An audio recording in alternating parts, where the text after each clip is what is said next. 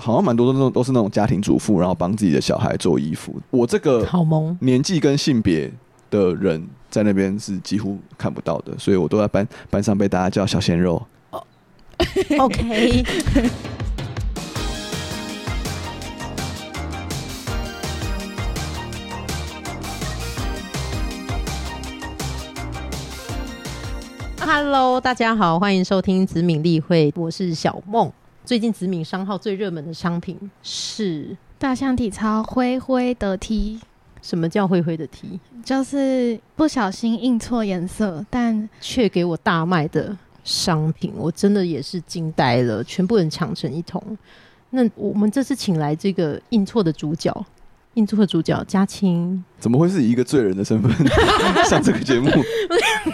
很出乎意料吧？完全跟果然是个陷阱。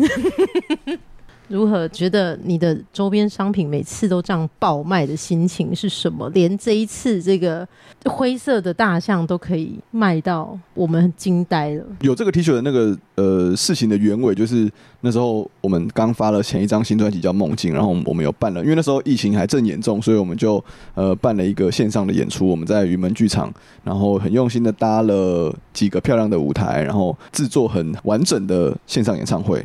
然后我们就随着这个线上演唱会的播出，然后也推出了一系列周边商品。那其中一项就是呃复刻我们就是大象体操初代的那个倒立大象 logo 的 T 恤。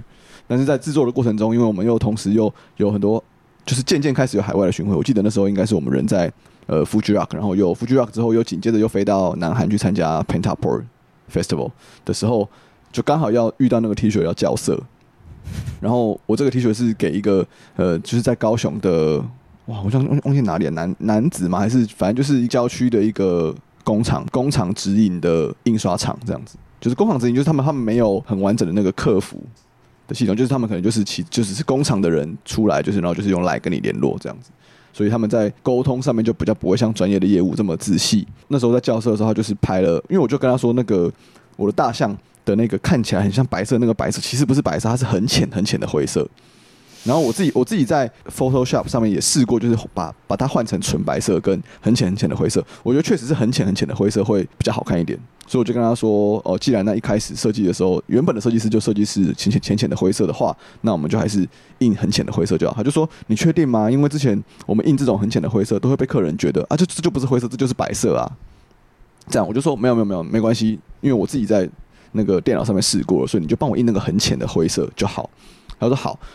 然后后来就是在对颜色的时候，因为我有过这个沟通，对我来说可能就对这件事情有一点点信任的基础。他就印了一件打样给我看，然后我就看那个照片，我就觉得 OK 这样。但我就低估了那个手机拍照的那个色差，我低估了这个色差的的差距这样。然后当我收到了两百多件 T 恤，结果打开去那个大象全都超级灰的时候，我就真的傻眼。我还一度想说完了，这过得去吗？然后我就。可能想了大概三十秒，我就马上去跟团员自首，说我我印错了一整批 T 恤，这样。他们会发现吗？会啊会啊会啊，那个 还是因为没有？我的问题是，是你自己的坚持，还是其实大家都对灰灰浅灰的大象有自己的想法？没有，那超过那个底线了。就是拿到之后就觉得哇，这也太黑了吧。去泰国的去泰国的大象，对对，所以就大家都觉得不行，这个真的不能就这样子直接交货出去。可是因为是预购的商品，所以观众都是在已经看到那个商品应该要长怎么样之后才 才付了钱的，所以我们就不能寄这个长相差距太过大的商品。然后它同时又是一个你要预购才能买到的商品，所以我们也很担心说，哇，那这个这个瑕疵商品的释出会不会也对于有买了这些预购商品的观众来说有点不公平，这样，所以我们就一直在讨论说到底怎么处理比较好。结果就这样拖着拖着，好像也过了快可能快一年的时间，然后就觉得啊，好了，那这个时间已经拖得够长了，所以这个时候再推出，我们都觉得原本那些支持我们的观众应该已经不会那么介意了，这样。哦，淡忘这件事，淡忘那个颜色的色差感。对，因为我们还是有补，就是我们还是有新做了一批，就是颜色是正确的商品补给那些嗯人。嗯他们虽然有晚收到，但是我们还是有印了一些什么赠品小贴纸送他们这样子。对，然后就是主要还是不想要就这样子就把这些 T 恤就是浪费掉，所以就是还是用成本价把它卖掉。但没想到大家还是好像还是不嫌不嫌弃这个我们认为是有瑕疵的商品的卖相，然后就是很很快就卖完。真的是化危机为转机，也在周边商品中爆卖哎、你你知道那个爆卖爆卖的心情是什么？我原本想说，因为我们好像我们好像有两百七十几件嘛，然后对，将近三百。我原本觉得啊，不晓得能不能卖到四五十件，我觉得就就还不错了。然后没想到大家会如此的不嫌弃，可能因为真的很便宜吧，就是那可是便宜到也不会冲来买，我们还遇到冲来买，我也是愣住了。然后我们的朋友们也开始讯息来说还有吗？还有吗？还是这个灰色大象真的会得到大家的喜爱啊？还是他们在逛那个网络商店的时候，以为子敏有限公司是一间好逛的 select shop，然后就跑来了。对会不会也其实有顺便想逛街？我真的也是谢谢你的那个，谢谢你愿意释放这个错误给我们当那个转机耶。对、啊，你们之后要那个签店的时候，可以考虑有有一个小空间是大家可以逛的。而且我们为什么要讨论一个已经卖光的商品？我真的是，我那我想问问嘉青，你是一直以来都处理大象体操的周边商品吗？没有刚成团的时候，大象体操的内部，我们三位团员的内部的分工还没有很明确。那时候其实我做的事情真的比较少，我比较被动一点。然后凯凯翔跟凯婷那时候好像真的处理了比较多的事情，一直到后来，我自己所有团员里面那种最爱买衣服、配件、小东西的人就是我，所以就是我自己也很喜欢买乐团的周边商品了。因为大象体操三位团员除了音乐创作以外，也身兼很多的行政的职务，比如说哦，凯翔是负责那个财务的管理跟乐团的那个大方向的规划，然后凯婷就是负责当小编，然后以及我们演出内容的规划，比如排排歌单之类的。那我自己的话，就是主要是负责周边商品的专案的执行，然后还有，哎、我还有什么？哦，海外海外的演出的联系的窗口，这样就是对详细的行程什么的。所以后来就是大家才渐渐的那个厘清每个人有兴趣的范围之后，也刚好都蛮错开的，所以就在分工上，我们自己都觉得蛮蛮符合大家自己音乐以外的兴趣跟专长的。所以就是你真的因为喜欢购物而拿到这份工作的概念是吗？嗯，就是喜喜欢物质，那你们去每个地方巡回，你也会去找这些所谓的潮牌啊、文青店啊、，C Boy 会逛什么？会啊，就是会有一些，比如说我自己在台湾的店家看到喜欢的牌子，然后我就可能会去查他们是，比如说有些是日本的牌子，有些是比如英国的牌子或者是美国的牌子，然后我可能有机会去到海外巡回的时候，我就会去找去找，比如说我在的那个城市，如果我真的有一点时间可以稍微逛逛的话，我可能就会去查我喜欢那些牌子，都会在那个城市的哪些店家有卖。那那个店家可能又也会卖其他我有兴趣的牌子，就就就就跟找喜欢的音乐一样，就是你从你喜欢的这个团，你找到他们是隶属于哪一个厂牌，然后那个厂牌底下可能又有哪些团，那就是一个我觉得就跟就是就是挖挖掘的乐趣。原本就喜欢了，对，当然那个财力没有那么雄厚，不不见得都能买，但就是 就是看一看，我自己也觉得很开心这样。然后有时候出国演出的时候，就会觉得啊，工作那么辛苦，不然买一件那个 T 恤当纪念这样。那你自己最喜欢的品相必买品相是什么？我很喜欢帽子，因为我头发很容易乱翘，所以我就是特别喜欢买帽子。然后就是那个你喜欢的牌子，那个 logo 又可以稍微再那个明显一点这样。诶，大象有做大量的帽子吗？蛮多的吧？嗯，有几款啊大量的，可能可能没有 T 恤那么多啦，但近期又比较常在做帽子，因为现在我大象你知道刚开始很爱做周边商品的时候，那时候好像乐团之间还没有那么爱发周边商品，对。但现在因为几乎每个乐团都有在做自己的周边商品了，所以想要特别的话，就要开始往不同的品相开发，这样。但是都会以你的喜好为出发点来来想这一次想做的周边吗？嗯就在自己的喜好范围内，就是那个掌握度、自信会比较好一点，就做起来你会比较知道有没有在你想要的样子。不然做别人喜欢的东西，对我来说有点太难了。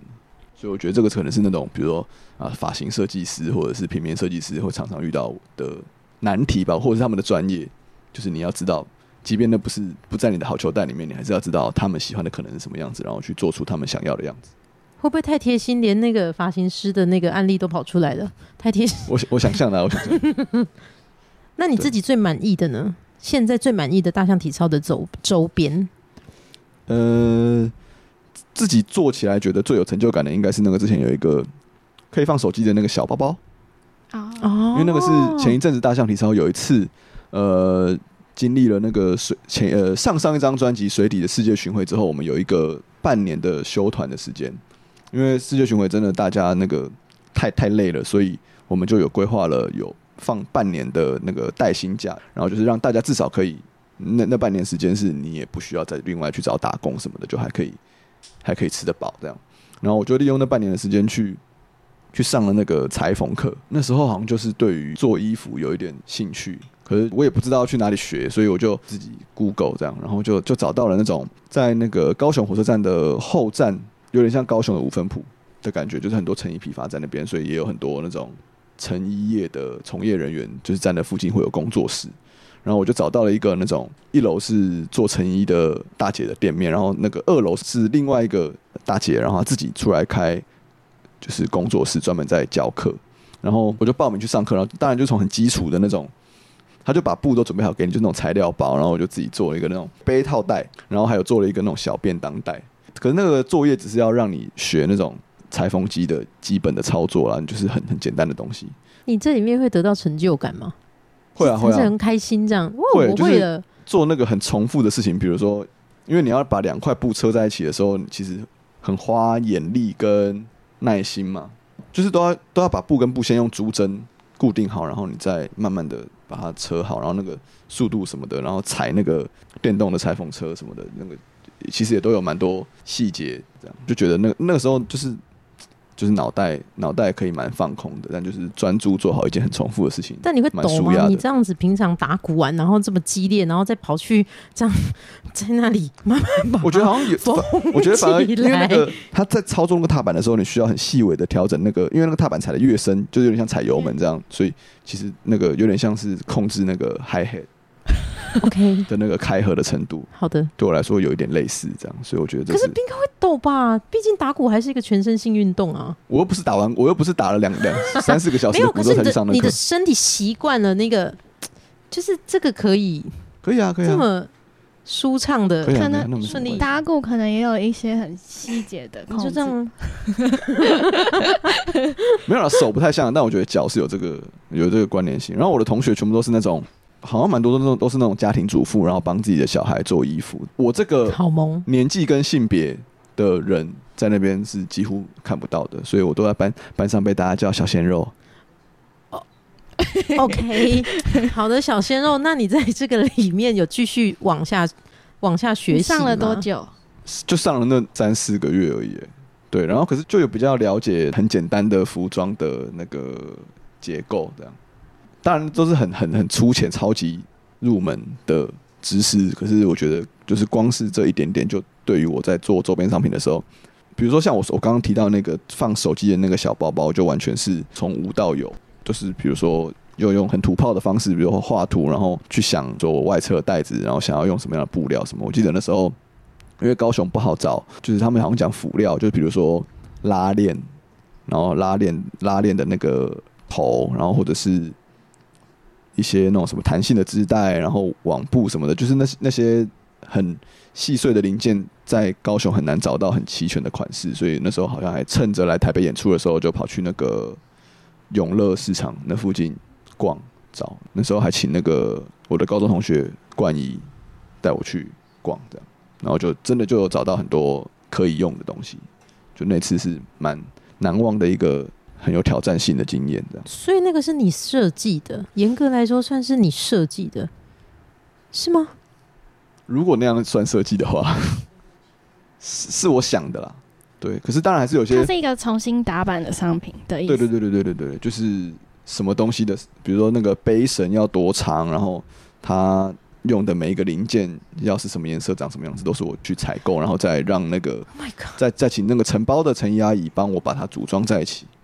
真的太扯了，这个很用心呢、可是那个其实很基础了，那个其实没有，可是我说没有人这样没有做人要，周边，没有人这样做周边、欸，应该落日飞车，应该落日飞，应该飞车他们现在最近也会用类似这样的做法，因为他们有正职的，就是设有对，设但是计背景你的概念就像是果果自己去学那个玩，然后自己再去找为什么要以他为案例？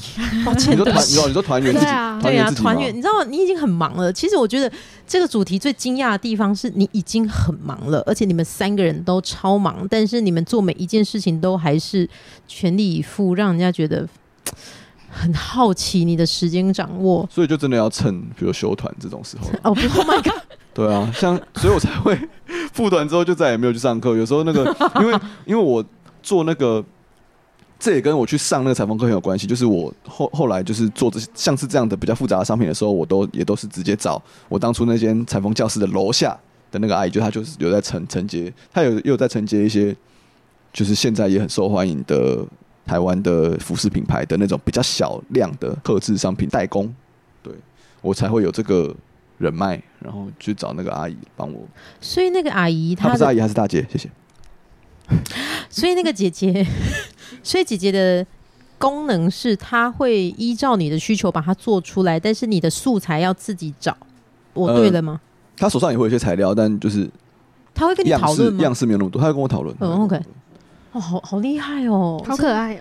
好温馨哦，好有蛮好玩的，蛮好玩的。好有爱的那个周边商品，好惊人！我到现在才知道，哎，对啊，当然那个商品本身还是会有一些不足的地方啊，比如说大家好像都会装很多东西，所以它就变得很很重。然后，然后它的那个包身跟它的背带连接的那个，我我有我有做了一个那个呃挂环吗？就是跟绳子之间连接的那个部分，就是车车的其实没有非常非常的牢，所以大家装很重的东西，然后装久了之后，它那边就会开始脱落，这样这是好像这一次设计上的一个小瑕疵，这样。那你对你的呃，不管是周边商品，或者是你喜欢买的东西，会有你自己的坚持吗？比方说，它的材质一定要长怎样？没有诶、因为我自己喜欢的东西，可能如果真的要完全按照我现在的喜好去做乐团周边商品的话，可能又会有点太冒险。所以对我来说，就是做周边商品的时候，就需要把我喜欢的那个喜好的范围嘛，要要再往更保守一点的方向，要找那个交集处。然后我觉得价格也是一个，就乐团的周边商品的价格本来就也会有一定的限制，就是它没办法拉到太高。可是我觉得很多事情的自由都是来自于这些限制。就我觉得有框架才会有创作上的挑战跟真正的自由。所以怎么变文青？吓一跳！有框架才会有真正的自由。这也是我吗我我刚刚我朗读朗读对吗？所以我觉得都是在很多工作里面就是体会到的一件事情，就是就是因为有有这个有售价的限制，就会有成本的限制，有成本的限制之后，你才你比较知道，就是就这么一点点的成本，到底可以把重点花在哪里？比如说，如果你是用绢印印 T 恤的话，那比如颜色是不能太多，或者是图案的面积是不能太大，那有这些限制，但是同时你要达到一些周边商品必须要符合的满足的条件，这是我跟团员们建立的共识啊。比如说，团体一定要有足够明显的团名等等，因为可能都会是根据我们过去销售的经验得出来的。比如说，团名不够明显，或是或是没有团名的时候，就是确实销量就是会比较没有那么好。当然还是会有喜欢的人，因为不大大象体操本身就是一个比较小众的乐团了，所以如果小众乐团又做小众的设计的话，那就会真的是小众中的小众，那个销量就会真的比较比较没那么好。那你们会找那个产品设计师吗？他会嗯搭配每一个企划，然后延伸一会啊，如果如果如果是比如说跟要发新的一张音乐作品的时候，呃，如果你希望跟视觉的元素上面跟呃专辑的设计是绑在一起的话，那有时候我们就会都统一承包给同一个设计师，然后可能会跟他先跟他讲好说，我们周边商品所使用的设计的素材，可能也会需要从从专辑设计里面的素材抽取出来，所以所以，比如说有一些图案可能就不适合印在衣服上面，它可能是工法上不适合，或者是主要是它长相就是不适合放在，因为有时候你适合放在纸张上的东西，不见得适合放在衣服上，所以这些事情也是在每一次的工作经验当中学到，然后就是事先跟设计师沟通好的话，就就不不会有后来后续工作上的误会这样。但因为我我我自己没有设计的能力，我不会画图什么的，所以基本上我每次有点子，我也都是需要去找设计师来帮我我完成。或是姐姐，对，或是 承包商们，哇，真的是大工程哎！可以当副业了。那燕总如果没有印大象体操，你会买吗？你说他们的周边，然后没有写大象体操，对，好看的话就会想有兴趣吧。那如果印很大的大象体操，你会买吗？你是说满版四个字？那就可能先谢谢。我觉得中文字要放到衣服上，而且还要放很大，就会比较难。就设计上需要更，我觉得门槛好像更高的感觉，没有没有像英文这么好处理。所以我们现在团体还是大部分是写英文的团名，但当然还是会希望可以再再找到好的写中文团名的方式。比如说，我觉得灭火灭火器跟落日飞车就就都做的蛮好的，你说周边们吗？就是他们在周边商品上面放中文团名的哦，我以为是我以为是说像那个灭火器，我真的是哦，不是，我说灭火器乐团，对，不是他们做的他们的他们做的灭火器做的灭火器做的灭火器，哦，我我说的是我说的是把中文团名放到商品上面。那你你最喜欢去哪一个国家逛街？就是你嗯巡回这么多地方之后，你觉得哇，去到那里都是你的世界。日本吧，我的喜好还蛮还蛮受日本的文化影影响的。为什么？不知道欸，那就是一个我的菜的感觉，很很好像很难说为什么。可是就是可能因为你是长大后发现的，还是小时候就就蛮就喜欢日本的东西。小时候，我记得我我有我有一个很深刻的印象，是我好像国小还国中的时候，就会去买那种那时候说潮流杂志来看，好像是 Ben 还是酷报之类的，然后就翻到里面有那个你你们你们知道有一个包包的牌子叫 Gregory 吗？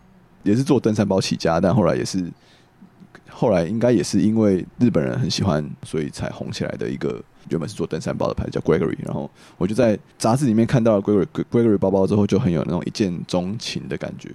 我决定要查一下。怎么拼啊？G R E G O R Y，在那个时候蛮蛮受欢迎的。那时候在东、东区还有他们的专卖店。呃，大家都对你一定看过的，抱歉，只是我们不会把它念出来可。是那个时候的 logo 跟现在 logo 又不一样。后来后来有换过 logo，我还是比较喜欢那个老的 logo。所以我要打老 logo，老 logo 旧版你可以打九零 S 之类的 Gregory 零 Nineties，哦，真的哎，哇，这是两千年代。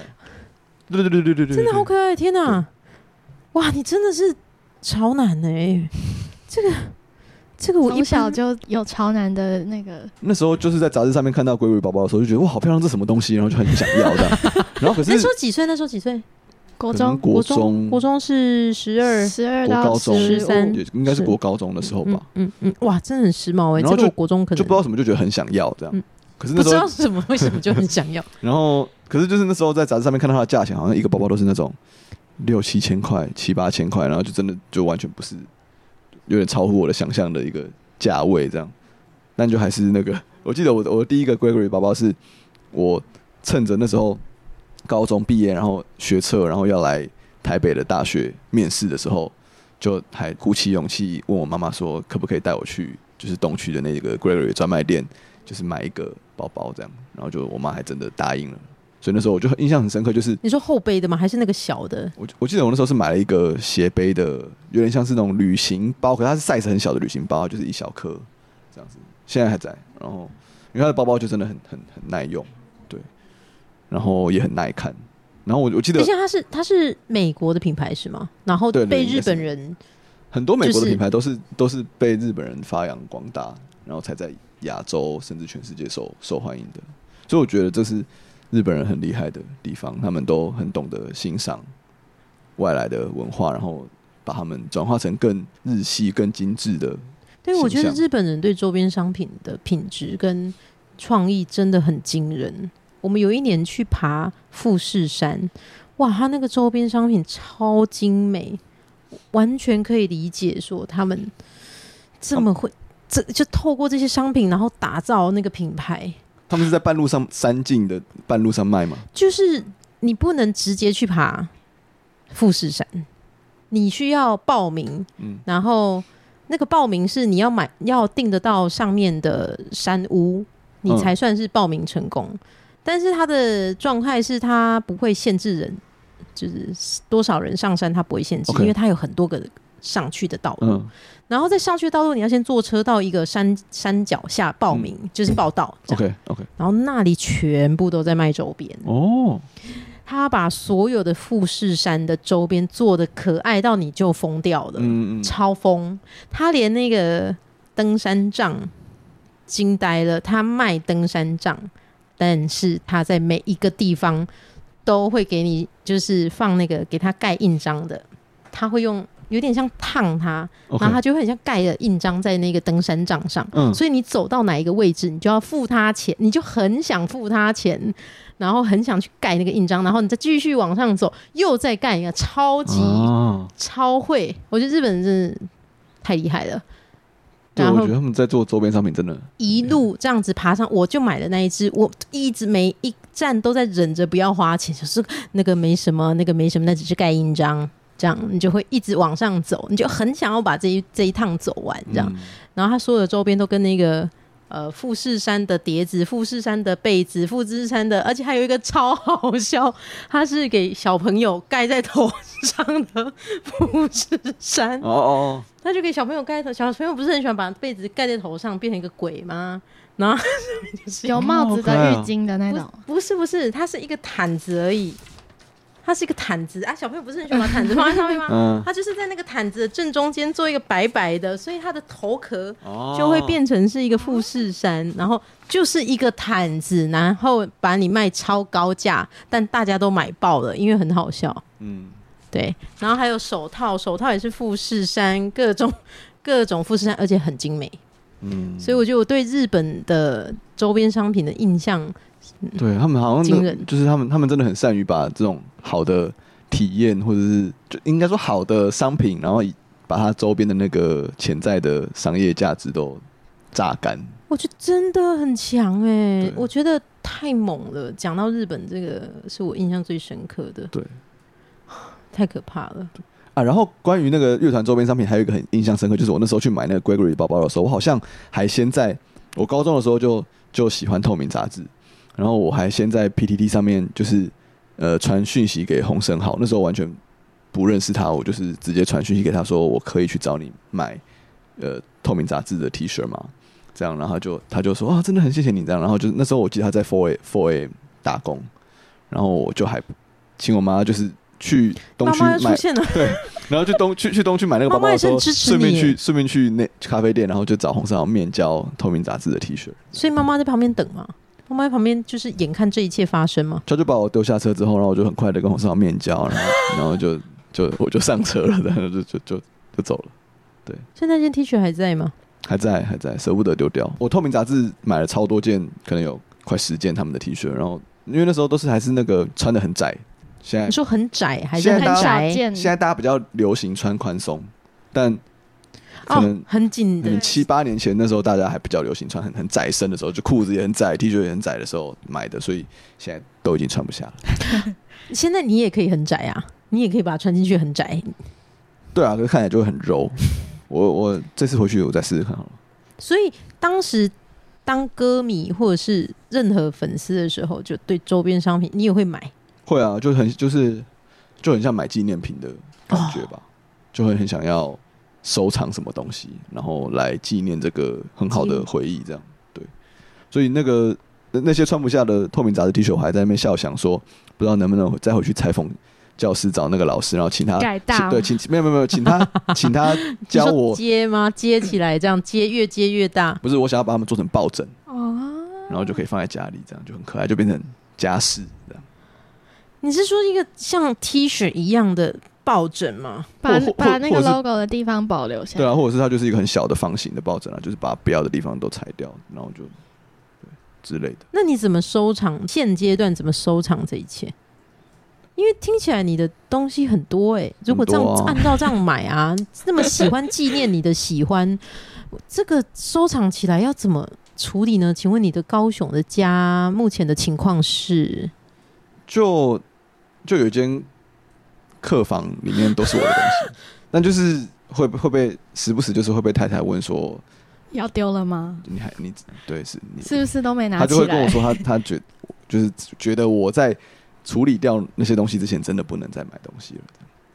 ，Oh my god，我们会不会太 man？这明明就是一个很感伤的时候，我们还说，哎、阿斯要丢掉了吗？不可以这样吧？我们对啊，不然那他到底要怎么办呢？你你现在就是都你会穿它吗？不会穿它，但就是那可是舍不得丢的，真的就是那些团体什么的啦。我还是你就把它做成那个可以粘在墙上的？对，嗯，比如说我我有见那个嗜血屠夫的团体，因为后来他们主唱过世了嘛，就觉得很可惜这样。但那件团体就很可爱，所以我就有我就有挂了一件嗜血屠夫的团体在我那个客房，因为那个也是我的工作间，我就把它挂在墙上，这样就觉得也很那透明杂志都是出杂不 出 T 恤吗？对他们都出 T 恤比较多。就是团名真的是取到我都乱讲话、欸，都都出 T 恤对他们他们主要都是出 T 恤。然后很时髦。我嗯，他们的他们的字体跟每每次使用的图案，我觉得都很好看。对啊，就是红色号也是一个或透明杂志的团员们也都是品味很不错的人，那你影影响我很深了。那你自己的品味呢？你觉得你是走哪一个风格的？除了日本风、欸，哦有点难，难哦、我不知道，我不知道。对，没有人给你建议过，就说：“哎、你这是好像没，我觉得这种事情好像比较很难很很难贴标签啊，很难明确的被定义说，啊那那最多人称。赞你什么？鼓打的很帅。”我跟你说，我已经做过调查了，就是嘉青虽然很低调，但是他竟然得到大家第一名。这个大家我们以后再聊，但是。我们有一次一起，大家很多人一起吃饭，然后就在聊说，你觉得近期台湾帅帅的乐团的团员们有谁？那很多人就上榜，但是每个人都说帅的是嘉欣，真的，我真的惊呆。我说认真，我想天哪，这个这个默默的默的很好哎、还是只有我一个人，只有我一个人不知道啊？你觉得呢？你觉得呢，燕荣？我我现在的题目是你的题目是呃嘉欣的形象，嘉欣的品味，你第一个感觉是什么？就是说，嗯，很适合开衣服店。喂，有机会发展副业的。我觉得很多细节吧，现在嘉欣很紧张，再来一个，再来。这个细节是什么？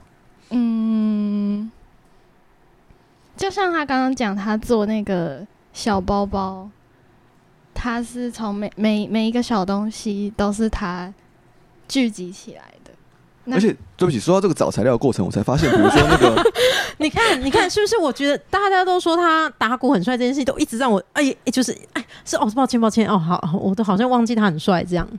对，你看他现在要回来讲这个 细节的问题他想，要抱歉，我们现在转回来那个细节的问题，。我没有上次才发现啊，就是像这种就是绳子调节的这种猪鼻子的的扣环啊，它是可以染色的，就是它那个就是它店里面比如说会有很多白色，然后就是去去那个永乐市场的时候，旁边就有一条都是很多卖这种配件辅料的店，然后我们店家都会现场就是用染染剂直接你说现场吗他就是对啊，他就是直所以接它的原色是什么？他就在店门口烧滚水，然后就是就是染染剂放上去，他就直接把这怎么样丢下去？浅色的塑料全部都丢下去，然后就是煮一煮之后就就染色了。所以比如说我想，我跟他说我想要，比如说浅绿色的，他们就会直接现就是直接帮我染，才才知道哦，原来这个可以，很克制化。对，是可以现场就帮。所以我可以以调色吗？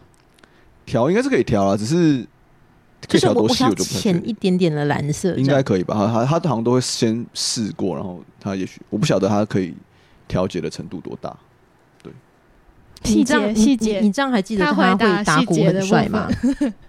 对吧？就是很容易忘记，就是哦很哦，你的问题是这个，对对对对对。好，很好，谢谢这个细节的先生，谢谢谢谢这个细细节的先生。但真的啊、我就是忍不住很想要讲这件事情。嗯，嗯，谢谢大家的提醒，谢承承蒙承蒙大家的厚爱。承蒙大家。那叶总，你有对嘉亲有认识前、认识后的差别吗？我好像没特别想过，哎，可能要想一下。为什么现在是嘉亲在想？我问了问题之后，他就想了很久。你在想什么？是前认识后，那我在想我是怎么样的人？对，我们现在整个主题会大转弯，这样 就变成一个心理的那个。因为其实我们就在想找你要聊什么，我觉得可以聊的事情太多了、欸，很多面相哎、你是嗯我们看到的那样吗、是吧？o k 那燕荣呢？因为我好像没有特别抱持着什么预设对预设对对对的想法。对，所以我一时想不出有什么落差或感觉不同之处。我有感觉，我觉得，我觉得，呃，有没有认识这件事情，好像是很大的不同。但我也没有预设嘉欣会是什么样的人啦，就是很单纯的哦，不是很熟，然后哦看他就是很很很很专心的鼓手据点，但是没想到他竟然这么细心，我觉得超夸张的。非常夸张，这个是满分呢，这可以是满分。处处女座 A 型，OK，好，谢谢。我们这个 就是，对啊，我想说，怎么只有我一个人很惊讶嘛？这样，怎么了吗？我的那个转折没有，我想说大家聊天嘛。嗯，我们来看看还有什么题目还没有讲到。我刚刚去看了，我因为那个你说有没有想要合作周边设计的那个口袋人选？我刚刚跟那个钟林，就是之前 The Fur 的吉他手钟林去逛了那个我很喜欢的刺青时间艺术家的画展，是一个叫 Ray 的艺术家的画展。然后因为我很喜欢他的作品，所以就是我刚刚也在在想说啊，不知道有没有机会跟他可以合作这样。跟大家分享他的 IG 账号叫 From Ray to the Bay，对，但他很受欢迎了。他是刺青师吗？他对他主要是刺青，可是他他感觉是美术科班生呢。然后就是有他他也有很多绘画的作品这样。然后除了我自己很想要很想要刺他的作品之外，也也觉得如果大象体操可以跟他有合作的机会的话，好像也蛮有趣的。不知道你说你要刺他的作品，你想刺他？嗯嗯嗯嗯，对，你有刺青吗？我只有一个小小的那个小小的黄鼠狼，真可爱啊！但这个也这这个也是那个很周边商品性质的，这个是那个呃我太太认识的一个日本插画家，他叫奇卡，然后奇卡那时候是来高雄工作，然后是跟那时候应该是跟那个高雄的鹤公寓有合作的案子，在帮帮他们呃做一间，就是他们他们鹤公寓是一个呃艺术，有点像是艺艺艺术旅馆吧，然后就是。呃，就帮他们的其中一间房间做成设，比如墙上都是他的插画什么之类的。就，然后他们那时候来高雄，应该是执行这个案子的时候，刚好遇到疫情，所以他们就被卡在高雄。所以其卡那时候就后来就卡在高雄那一阵子，就是就跟高雄的刺青师合作，然后就画了一系列认领的图，然后就认领了其中一个。因为那时候都一直有点想刺青，但是又觉得，大家就觉得这个小小的，然后就是价价格也价格也也不会太高，就觉得很那谁适合当做 first try。就是应该是那高那个高雄摄影师应该叫金星书店吧？我不晓得他现在还有没有还有没有在做？哦，这么久了，很久以前的事了。应该是二零二零。那如果真的可以合作，这一位老师他叫什么瑞，？Ray，他其实应该年，可是他年纪可能比我还小。那你会想做什么？嗯，就是如果从图发想的话，他会是是就我觉得他，我觉得他的作品也很适合，除了做专辑的装帧之外，我觉得颜色放在服饰上面。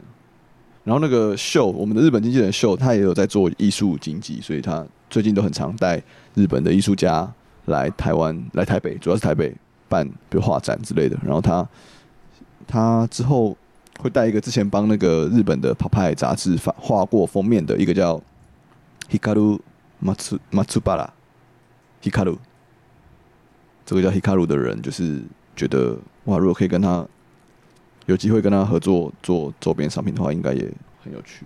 那你对其他的艺术领域还有兴趣的会是什么？主要都是视觉的东西或插画比较有兴趣。然后这个会自然而然跟音乐有连接吗？还是我好像喜我很多喜欢，是把他们我很喜欢那种种就是音乐已经让我很喜欢了，结果他们的周边商品还很好看，然后或者是专辑设计的还很好，还还可以这么好看，或者是团员还可以穿的这么好看之类的，就是那种我不知道是我不知道是不是跟我处女座有没有关系，但是就是就是会觉得哇，很多细节或者是很多面相都串在一起都。这么合我胃口的一个艺术家或是音乐团，就会让我真的很成为他们的铁粉。这样，对啊，比如头也是，或者是 C，或是我很喜欢的一个日本团叫 C 罗，都是就是那很大象体操是吗？现阶段、在工作的时候，我当然会希望希望朝这个目标迈进了。就是会觉得还没有到，就对。你还在努力中吗？还是你已经觉得这好像真的就比较像是 branding 嘛，就是品牌的对品牌的形象的经营这样。对，可是我觉得还是要很，当然就是还是会希望可以都很 real 啊，就是就是真的是因为大家的喜好而有嗯自然而然的发展这样。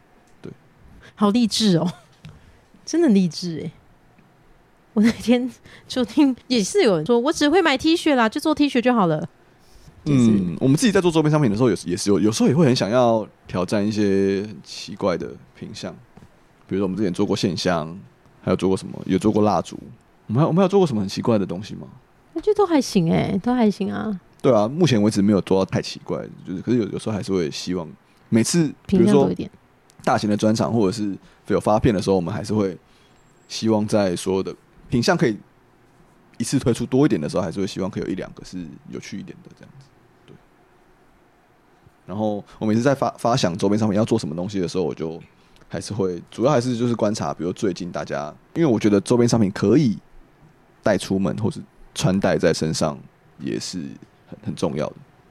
可是现在你知道，现在手机那么方便，然后大家出门需要带的东西真的越来越少了，所以有时候也觉得想起来也是蛮有挑战性的。嗯，到底还可以让大家把把什么东西穿戴在身上？那你现在有下一个想做的商品吗？一直都很想做袜子，然后袜袜袜子应该是一个早就想做了，但一直都还没有成功做的。因为好像好像之前有问过有做过的其他乐团的朋友们，好像说那个量的门槛都比较大，然后好像开发的那个时间也会比较长，所以门槛稍微高一点，但就希望可以试试看。我觉得袜子很可爱，袜子很像蛮好卖的。我们袜子也很好卖吗？什么的袜子啊？我们之前也做的袜子，知名吗？巴奈，巴奈哦，对啊，那个真的太可爱了，超可爱的，我自己都超爱的。哦，等下可以再分享一下那个厂商，厂商资讯你们知道吗？我知道，因为是我找的。我觉得现在好像大家都开始花越越越来越多心力做周边之后，就越来越多人，比如说会开始开发自己的版型什么的，对啊，就大家越做越用心。你是前辈啊，你是没有没有没有没有，不敢当。就是这个竟然还跑去自己打版，真的也是很扯。没有，我不会打板啊，可是就是就就是就就只能就是给阿姨、对姐姐、跟阿姨比手画脚这样，对，姐姐。跟大姐比手画脚。好哦，那今天谢谢嘉青来录 podcast，然后，哎、我不知道结语怎么说、哎，不是它的开头是什么？嗯、什么意思？什么意思？他为什么有开头？要唱一个什么吗？唱一个双簧吗？好，我重新。好，今天谢谢嘉青来录我们的 podcast。然后，如果大家有什么想说的话，有任何想听的内容，或是对这集有什么想法，都可以到我们知命的 FB 跟 IG，还有 Apple Podcast 留言。谢谢大家，谢谢大家，谢谢佳青，拜拜。